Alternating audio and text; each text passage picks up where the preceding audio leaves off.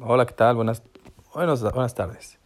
El día de hoy estamos en domingo 18 de abril del 2021 y como ya es tradición, los fines de semana vamos a compartir una reflexión para todos ustedes.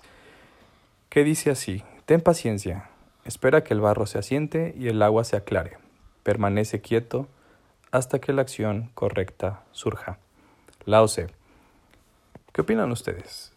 Son de las personas que toman acción, que cuentan hasta 10 para tomar una decisión o que se esperan hasta el día siguiente para consultarlo con la almohada. ¿Cuáles son sus mejores técnicas en momentos de estrés? Déjenme sus opiniones en mi Instagram, arroba saulbar19. Me encanta que me manden mensajes para poder discutir esos temas. La diferencia de opiniones ya saben que enriquece de manera sustancial. Que tengan un excelente inicio de semana. Nos escuchamos mañana.